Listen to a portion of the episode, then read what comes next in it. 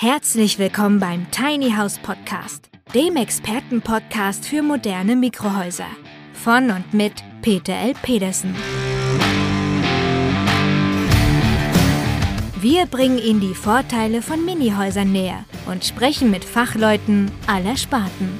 Und wir erklären Ihnen, welche baulichen, technischen und rechtlichen Voraussetzungen zu erfüllen sind, damit Ihr Traum vom Tiny House in Erfüllung gehen kann.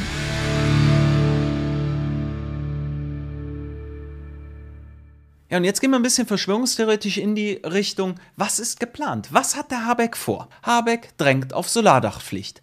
Daher weht der Wind, Leute. Man möchte nämlich jetzt hier auch an die armen Hausbesitzer, nicht Bauer, sondern Besitzer, die ein Haus haben aus den 80ern oder aus den Nullerjahren und möchte die verpflichten, noch eine Solaranlage drauf zu knallen. Was ist die Folge nämlich daraus? Dadurch werden alte Immobilien noch teurer und unerschwinglicher für junge Familien. Der weitere wichtige Punkt, der nicht vergessen werden darf. Verbot von Einfamilienhäusern. Die Spatzen pfeifen es von den Dächern und so auch der Oliver Haas, den ich hier im Intro zitiert habe. Seit über einem Jahr geht das Gerücht herum, dass Einfamilienhäuser und Tiny Houses verboten werden sollen.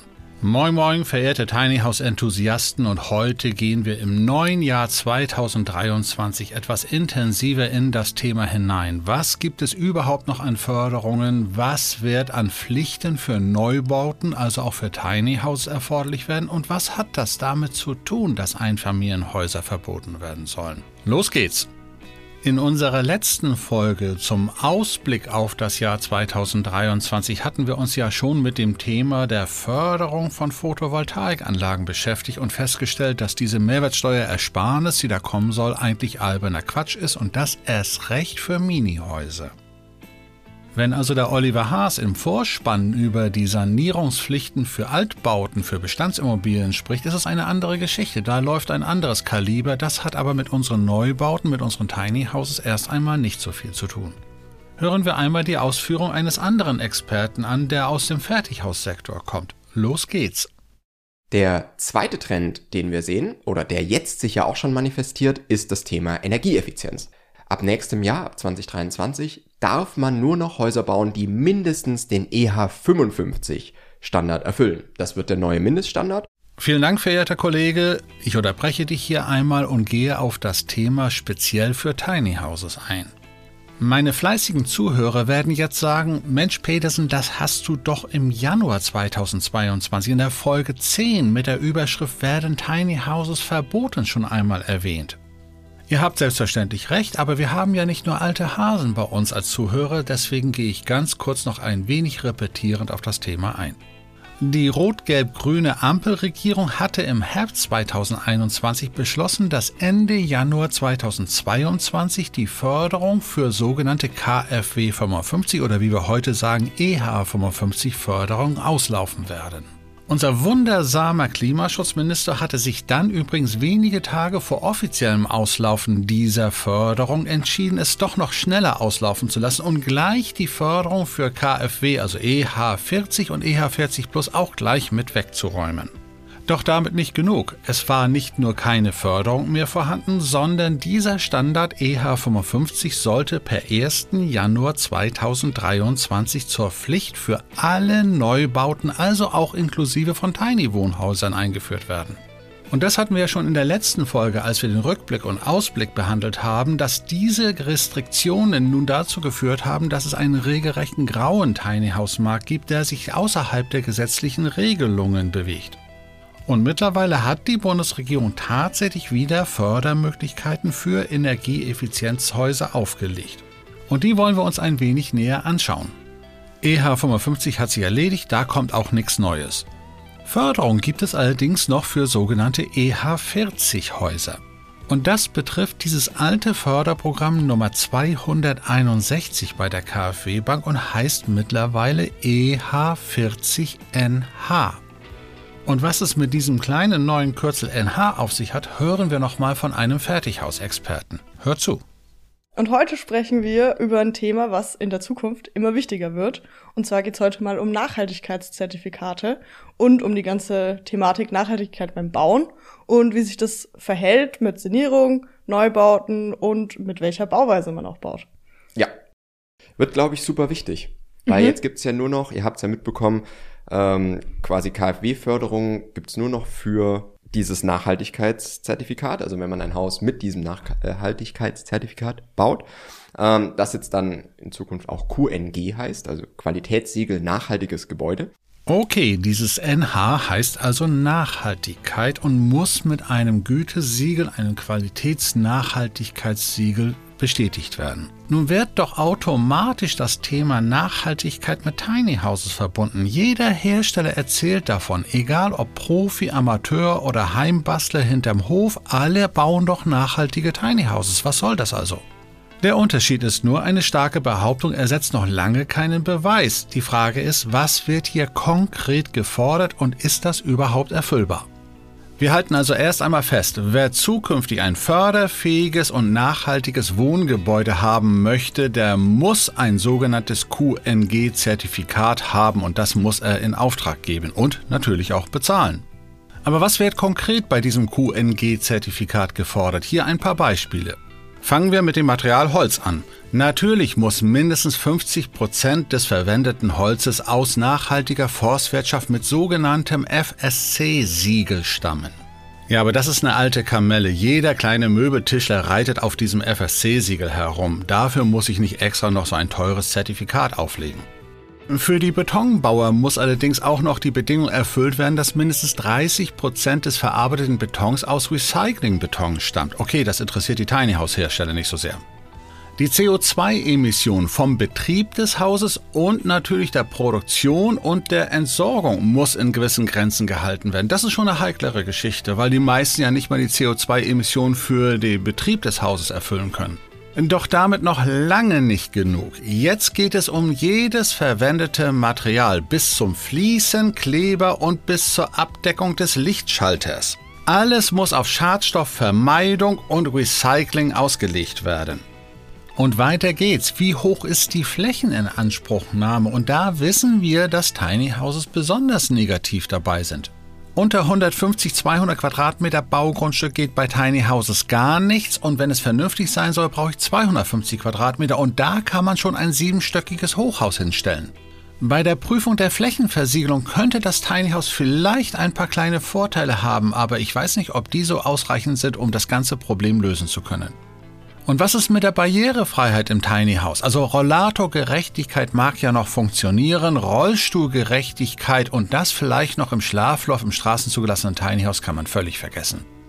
Und diese QNG-Zertifizierung geht so weit, dass selbst wenn ich ein Tiny House in Serie baue und dann eine andere Arbeitsplatte in der Küche verwende, muss ein neues QNG-Zertifikat erstellt werden. Es kann nicht einfach von der letzten Version kopiert werden, weil es ist ja ein kleines Teil anders und zwar die Küchenarbeitsplatte. Aber bei allen gemeinen Kriterien gibt es auch Pluspunkte. Man kann bei dieser QNG-Zertifizierung auch relativ einfach Vorteile und Pluspunkte bekommen. Nehmen wir einfach mal das Thema Biodiversität. Was heißt denn das schon wieder? Also wenn ihr im Garten ein paar Wildblümchen aussieht oder einen Nistkasten für Singvögel aufhängt, dann verbessert ihr eure Biodiversität. Dafür bekommt ihr dann Pluspunkte und könnt umso eher das QNG-Zertifikat erfüllen. Ist das nicht süß? Das sind die echten Blumenkinder, die sich sowas ausgedacht haben.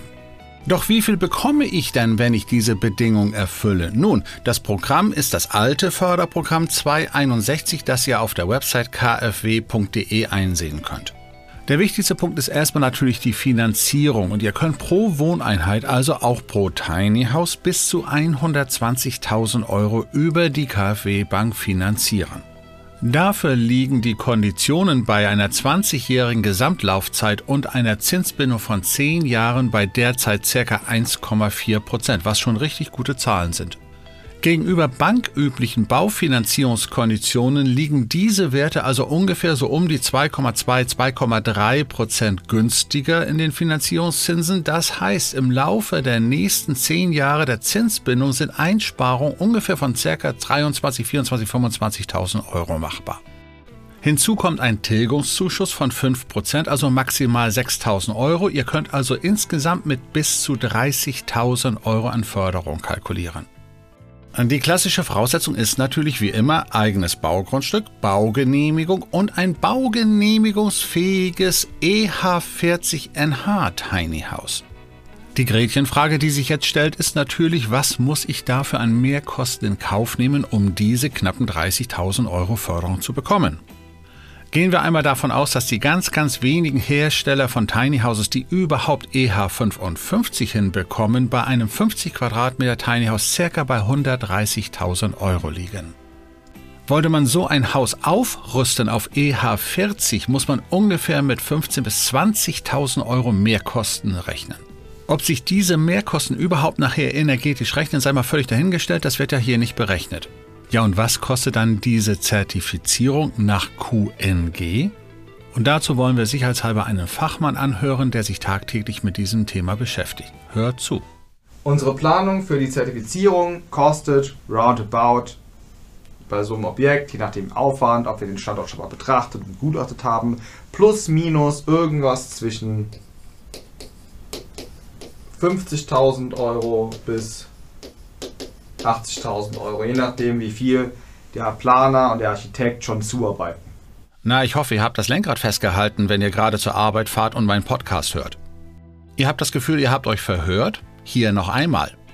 Plus, minus irgendwas zwischen 50.000 Euro bis 80.000 Euro, je nachdem, wie viel der Planer und der Architekt schon zuarbeiten. Okay, diese Werte müssen wir natürlich ein klein wenig relativieren. Die reine Zertifizierung, also für das Zertifikat, zahlt ihr zwischen 750 und 1250 Euro. Das ist nicht der große Batzen. Entscheidend ist der Kostenfaktor für den Auditor. Und der hat natürlich umso mehr Aufwand, je weniger Daten und Informationen er vom Hersteller, vom Architekten und vom Energieberater bekommt. Der Fertighaushersteller oder auch der Tiny House Serienhersteller kann schon viele Daten zuliefern. Dazu gehört unter anderem natürlich auch, wie viele Kilometer Stromleitung werden dort verarbeitet und so weiter.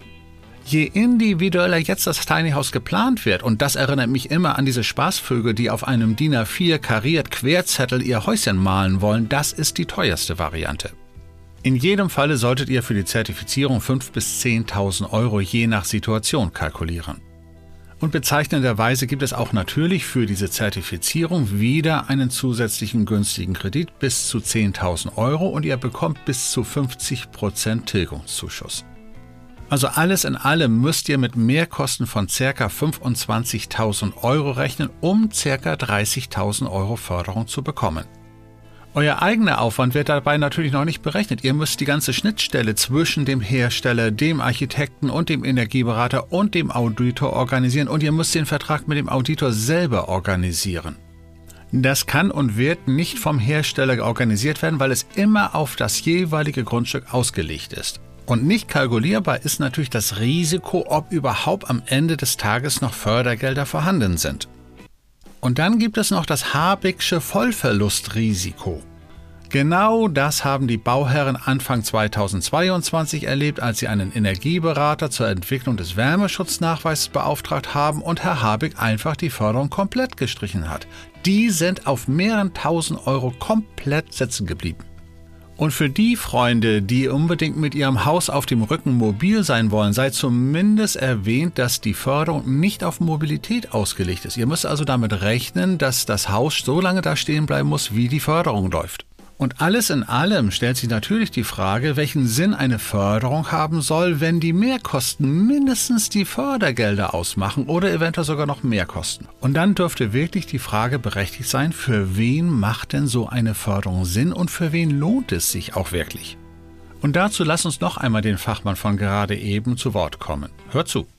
Wir werden beim Fünffamilienhaus ein sehr, sehr knappes Spiel haben, ob sich das Ganze für Sie lohnt oder nicht. Und pauschal kann ich Ihnen sagen, ohne drüber nachzudenken, beim 20-Familienhaus lohnt es sich auf jeden Fall. Beim 10-Familienhaus meistens auch.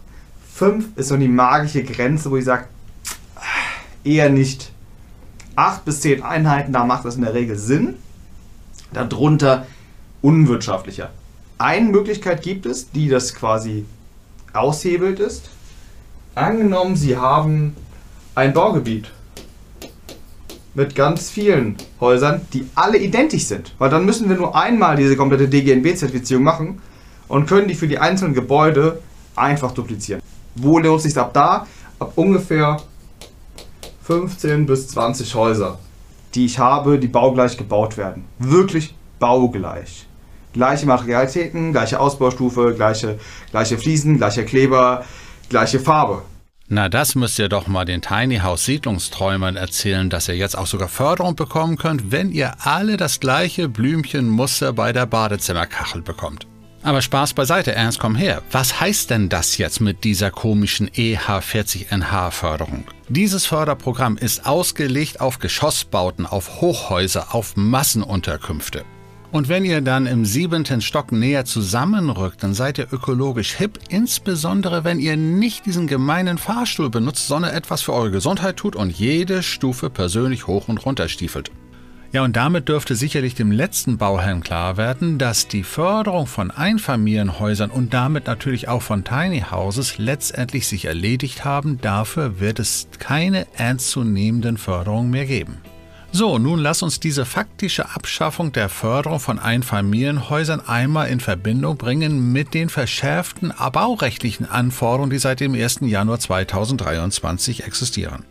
Selbst wenn ihr ein nicht gefördertes Einfamilienhaus oder ein Tiny House errichten wollt, müsst ihr EH 55 erfüllen.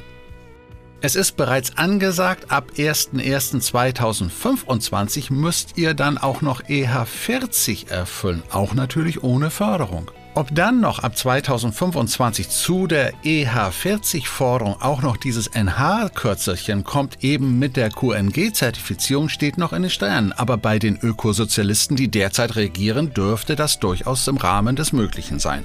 Ja, ja, und ich weiß natürlich, was der eine oder andere jetzt sagen wird. Vielleicht so nach dem Motto, also bisher bin ich ja noch mit dem Petersen konform gewesen, aber jetzt hat er eine Schwelle überschritten, das ist dann doch ein bisschen heftig. Und ganz ehrlich, ich habe ja auch Tage und Wochen lang recherchiert und es auch nicht glauben wollen. Und deswegen habe ich natürlich meine politischen Verbindungen nach Berlin genutzt und mal gefragt, wie es da so aussieht, auch in Regierungskreisen. Diese Entscheidungen kommen glasklar aus dem Klimaschutzministerium und zwar direkt von ganz oben von einem gewissen Robert Habeck. Und wenn wir schon dabei sind, auch das eigentliche Ziel von 400.000 neuen Wohneinheiten ist eigentlich schon abgehakt und gestrichen. Man will eigentlich gar nicht neu bauen, man will die alten Kisten sanieren. Dass die vorhandenen Wohnungen überhaupt nicht ausreichen und eingedenk des massiven Zuzuges nach Deutschland auch in Zukunft noch viel schlimmer sein werden, wird überhaupt nicht beachtet. Bei immer knapperem Angebot und weiter steigender Nachfrage steigen logischerweise die Mieten und durch die Sanierungsaufwendung steigen sie noch einmal. Und in so einer Phase finanziert und fördert man insbesondere die großen Bauunternehmen und Konzerne, die dann das Problem der Ökologie lösen sollen. Und wenn die dann unsere Städte und Dörfer mit Wohnblöcken zugebaut haben, dann sind wir umwelttechnisch endlich auf einem wunderschönen, perfekten Ziel angelangt. Ja, und damit kommen wir zwangsläufig zu der Frage, was soll ich als potenzieller Tiny House Enthusiast oder Einfamilienhausbauer jetzt tun? Dazu lass uns noch einmal den Kollegen aus dem Fertighausbereich zu Wort kommen, den wir vorhin schon einmal zitiert haben. Hör zu. Und ich würde nicht die Entscheidung, wann ihr mit dem Bau beginnt, an der Förderung festmachen, die außerdem noch so vage ist, mhm. sondern ich würde es wirklich an euren persönlichen Kriterien festmachen. Passt es jetzt gerade für euch? Ist es für euch finanzierbar? Ähm, passt es mit Grundstück, mit dem Anbieter, den ihr jetzt habt und so weiter, von der Grundrissplanung her? Genau, das vierte Thema, das wir nächstes Jahr auch noch sehen werden, ist Lieferengpässe. Ähm, also auch, was wir jetzt schon hatten mit, äh, dass Wärmepumpen zum Beispiel nicht lieferbar sind, dass Dachziegel nicht mhm. lieferbar sind. Hier wirklich immer der Tipp, kümmert euch frühzeitig um Alternativen. Soweit, so gut oder auch nicht. Wir halten fest. Fördergelder gibt es nicht mehr, die Zinskonditionen steigen weiter, ebenso ist die Inflation dabei, uns einen Strich durch die Rechnung zu machen und dann ist die Frage, was tun wir? In aller Offenheit, wer wartet, kommt teurer, wer sich gar nicht entscheidet, verliert in jedem Falle. Wenn ihr also noch nicht über Wohneigentum verfügen solltet, dann wäre die Frage, wie sich die Entwicklung der nächsten Jahre für euch so ergeben wird. Die Mieten werden definitiv im Laufe der nächsten Jahre massiv steigen. Die Politik tut ja alles dafür, dass Wohnraum in Miete unbezahlbar wird. Also unabhängig von allen Unbilden, die sich ja gerade ergeben, ob Zinsen oder Nachschubprobleme und so weiter, gilt es also, dass die vier eigenen Wände das Gebot der Stunde sind. Wohnt ihr bereits in den eigenen vier Wänden, dann ist die Frage, ob und wenn ja, wann ihr euch verkleinern wollt. Und da stellt sich einfach nur die Frage, ob ihr ein eigenes kleines Häuschen haben wollt oder ob ihr möglicherweise der politischen Idee folgen wollt, doch eher in den Geschossbau. Ich hätte fast lästerhaft gesagt, in die Platte zu ziehen. Ach nee, lass uns das vielleicht noch ein bisschen heftiger sagen. Was wollt ihr? Freiheit oder Platte? Das ist doch die Frage. Als Fazit aus dieser Folge können wir also festhalten, die Politik kann nicht einfach Einfamilienhäuser und Tiny Houses verbieten, aber sie kann die Bedingungen so hart regulieren, dass es kaum noch jemand hinbekommt. Und wie es so häufig ist, wenn sich Politiker etwas ideologisch Verbohrtes ausdenken, kann es sein, dass sie genau das Gegenteil von dem bewirken, was sie eigentlich planen. Was meine ich damit? Einfamilienhäuser werden fast unbezahlbar für den Otto-Normalverbraucher und dann kommt die Logik, dass die Häuser eben, wenn ich sie alleine bezahlen soll, ohne Förderung, ohne Unterstützung, dass ich sie ein bisschen kleiner baue, noch ein bisschen kleiner und noch ein bisschen kleiner und dann bin ich beim Tiny House. Und wie sich dieses Szenario in den nächsten Monaten und Jahren in Deutschland im Markt entwickelt und wie ihr zu eurem Tiny House kommen könnt, behandeln wir in den nächsten Folgen hier im Tiny House Podcast. Und damit ihr ja keine Folge verpasst, drückt bitte in eurer Podcast-App auf den Knopf Folgen, damit ihr regelmäßig informiert werdet, wenn ich eine neue Folge hochlade. Und wenn ihr schon ein wenig länger bei mir dabei seid, dann wisst ihr, dass wir am Ende jeder Folge ein klein wenig gemeinsam träumen. Und dieses Mal möchte ich das mit euch mit einer kleinen musikalischen Untermalung machen. Die reiferen Zeitgenossen unter euch werden möglicherweise noch den leider im letzten Jahr verstorbenen Musiker und Satiriker Hans Scheibner kennen. Ja, und er hat ein wunderschönes, gemeines Lied namens Mümmelmannsberg geschrieben. Und jetzt bitte schließt ein wenig die Augen, wenn ihr nicht gerade im Auto sitzt und hört einfach zu und genießt und träumt über die schöne Zukunft. Abend war zu Ende, wir hielten unsere Hände. Ich zahlte unsere Brause und bat sie, sag nicht nein. Ich bring dich noch nach Hause, wo immer das mag sein. Wir fuhren wie im Himmel, sie führte mich zum Mümmel. Mansberg dem Häusermeer, am Stadtrand und wir standen vor den Betongiganten. Da sagte sie zu mir, Erst kommen die roten Balkons, dann kommen die gelben Balkons, dann kommen die blauen Balkons, dann kommen die grünen Balkons, dann kommen die braunen Balkons, dann kommen die roten Balkons, dann kommen die gelben, die blauen, die grünen. Und dann die roten Balkons, die sechste Reihe. Acht Reihen von unten und von oben zwei. Da irgendwo wohn ich. Verliebte träumen vom Mond. Doch ich, ich wohn auf dem Mond. Ja, und ich hoffe, ihr kommt jetzt auch langsam wieder vom Mond auf die realistische Erde zurück, weil das ist ja alles nur Träumerei. Das gibt es ja gar nicht. Oder doch? Dann müssen wir sehen, wie wir das ändern. Bis zum nächsten Mal, euer Peter Petersen.